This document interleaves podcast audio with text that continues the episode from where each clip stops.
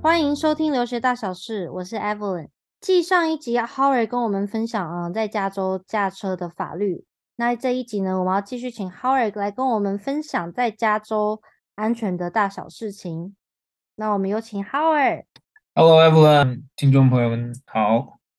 Hello，很很高兴又可以邀请到你来跟我们继续分享。这一集我们就来讲，就是如果被警察拦下来的话，我们应该注意什么样的事情？因为呢，嗯，在台湾被警察拦下来，或者是在大陆被警察拦下来，跟在美国被警察拦下来又是完全的不一样。我就有听到我朋友就是有跟我分享过说，呃，他们在美国被警察拦下来之后呢，他们就觉得好像跟大陆是一样的，就是可能塞个钱给警察，然后就可以化解这所有的事情，对不对？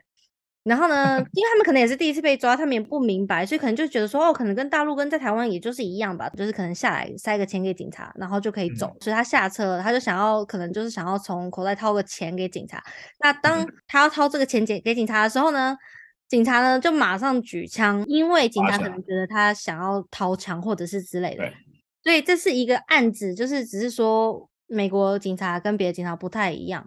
但是我想给这个听众朋友更呃。完整的一个画面，对，我说一下这个由来。听说我们在 pull over 的时候，我们首先会这个点亮我们的这个 light bar 这个警灯，对，然后呃会鸣笛，然后我们收讯台有一些通报，然后跟其他人广播说我们在哪儿，然后拦停了一台什么车，然后。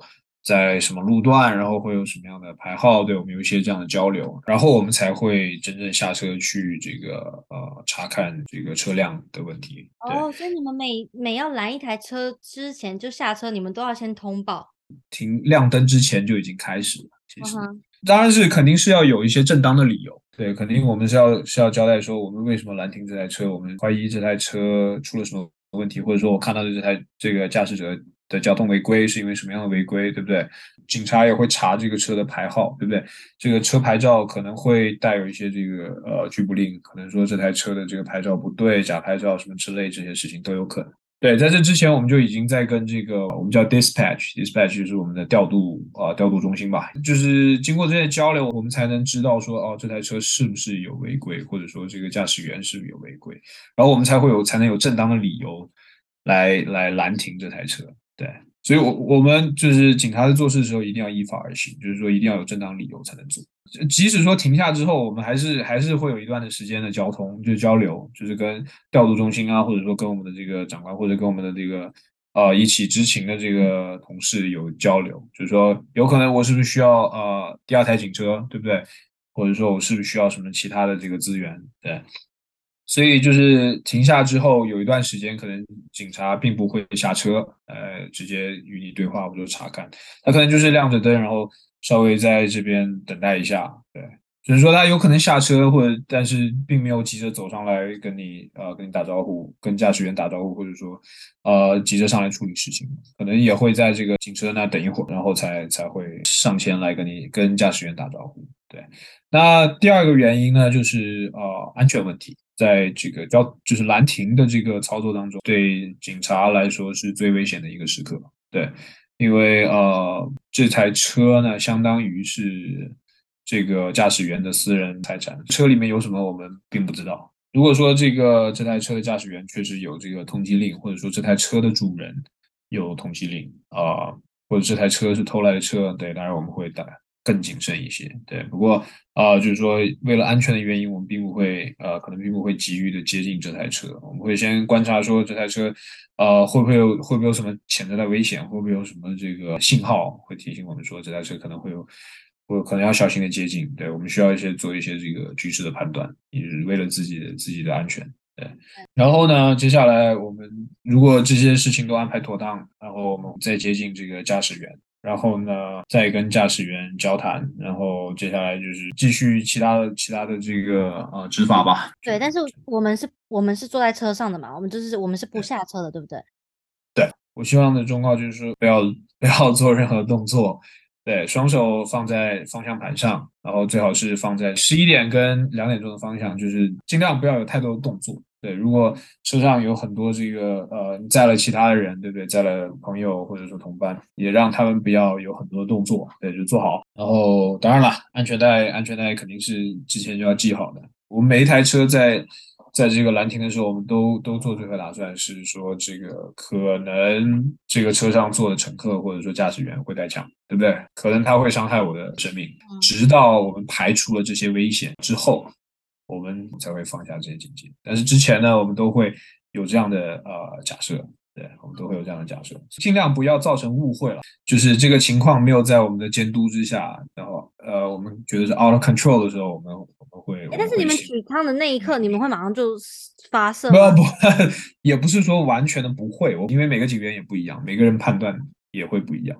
嗯，呃，所以说不能跟你 clean cut 说我们就是警员不会开枪，或者说会开枪，那只能说呃，尽量避免这样的误会。好。对。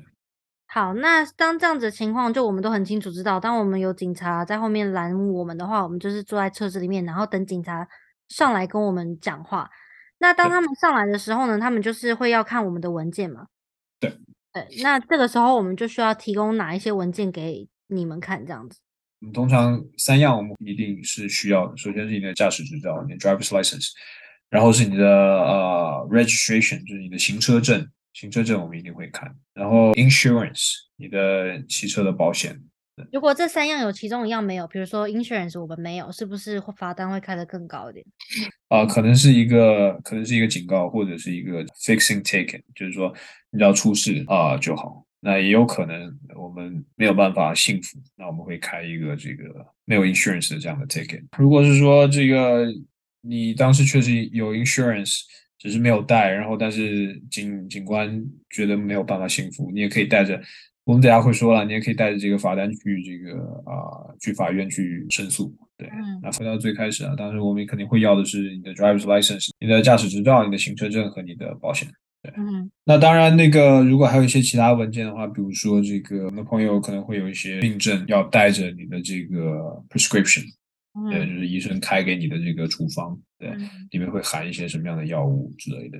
有一个案子就是说，驾驶员有糖尿病，然后警察拦停了之后，这个因为在糖尿病发病的时候，人的神志是不清醒的嘛。然后嗯，很不一样的举动。那这个时候呢，就是呃，如果要需要需要糖呢，或者需要这个注射胰岛素呢，最好都带一些比较这个手环呐、或者说有一些醒目的标识，让警让警官可以知道说，哦，驾驶员是有这个有疾病的，所以需要特别的这个护理。对，好，那如果就像你刚刚讲的，如果说我们对警察处罚的结果有不同意见的时候，我们应该怎么做？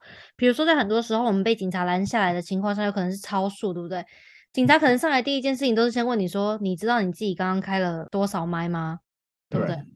然后比如说，如果你说个什么七十，但是警察看到你其实是八十这类的，或者是比如说哦，你觉得你可能有 stop sign，你有停，但他觉得你没有停。如果是遇到这样子的情况，你觉得你跟警就是你没有办法接受警察给你开的这个罚单的结果的话，我们可以怎么做？如果说警察决定说：“哦，这个我会开一张罚单给你啊。哦”呃，这张罚单他会要求你签字，对，那这个在罚单上签字呢，不代表说你承认你犯了这个这个违规，对，他不是说我认罪，我就签字，我认罪，不是，他只是一个上庭的通知，或者说之后你怎么处理这件事情的一个一个指南，他会告诉你说，你需要在你如果需要出庭的话，你需要在这个时间这个地址出庭，对，他只是说一个出庭的通知。接下来一种方法可以解决这个罚单吧？对，或者说这个上庭通知。首先，那第一个就是就是请律师了。对，那第二个呢，就是如果有不同意见，你可以到了这个出庭日上庭，跟法官说我要一个这个啊庭审。那法法官当然会这个依照职能来来判决，对，依照法律来判决。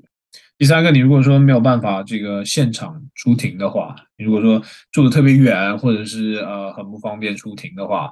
可以写一个书面的申诉，最好是可以提交任何的证据，你说这个当时的这个事情的前因后果和原委，对这些写清楚，这样可以代替啊、呃、出庭来进行这个庭审。对，啊、呃，这第三种方法。对，那接下来就是说，即使驾驶员有不同的意见，然后但是一方面你觉得说那我就认了吧，对，请律师可能更贵，我就交这个罚单，然后去上这个驾驶学校。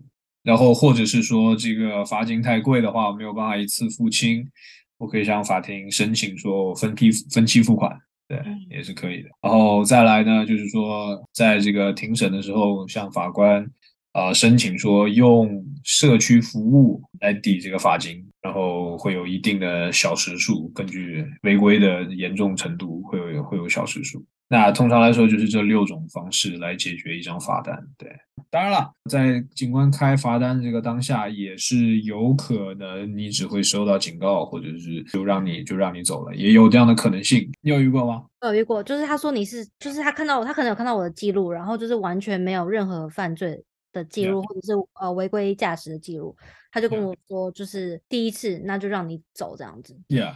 很难不紧张哎，这超 我知道第一次第一次第一次遇到这样的阵仗确实是很吓人，然后警察、啊、警官的口口吻也可能会比较比较凶，比较凶。对，我知道。如果说特别的紧张的话，就是对我们来说也是一个信号，也是一个 flag，就是说，哎，是不是是不是有可能更多的就是 under surface，会不会有更多的违法的事情存在？就是说可能会把事情变得啊、更复杂。我还想提的一件事情就是说，特别是留学生在海外了，我就是交友要谨慎。我设一个情景好了，就是我我是驾驶员，然后我开车载朋友回家，回家之后他们都离开了，我一个人在车上，然后开回家，然后期间可能有一些违规，然后被被被警察拦停了。我朋友留下来在车上的东西，那个时候就算作是我的了。对，如果我是驾驶员的话。因为这台车是我的车，然后当时车上并没有其他人，这台车在我的管管理之下，在我的掌控之下。那在放下他们之后，我的建议是最好把车这个呃清理一遍，里面不要有任何这个毒品啊，或者是说这个打开的打开的这个酒精饮料啊，或者说有些人会把枪放在车上，It happened before。对，所以说这这种时候我的经验尽量是说。停车，然后将这个车都清理一遍，特别是他们坐过的地方，对，然后打扫一遍。不然，如果真的是被警察拦停了，那这些东西就算在驾驶员的这个名下了。对对，这是驾驶员的责任。对，这个这个我想特别补充一下。那，谢谢 Howard 今天的分享。对于留学的相关议题，或者是美国的生活，都欢迎与学人联系，也欢迎订阅学人 Podcast 频道。谢谢你的收听，也谢谢 Howard，我们下次再见。好，谢谢 Evelyn，谢谢听众朋友，我们下次再见，拜拜。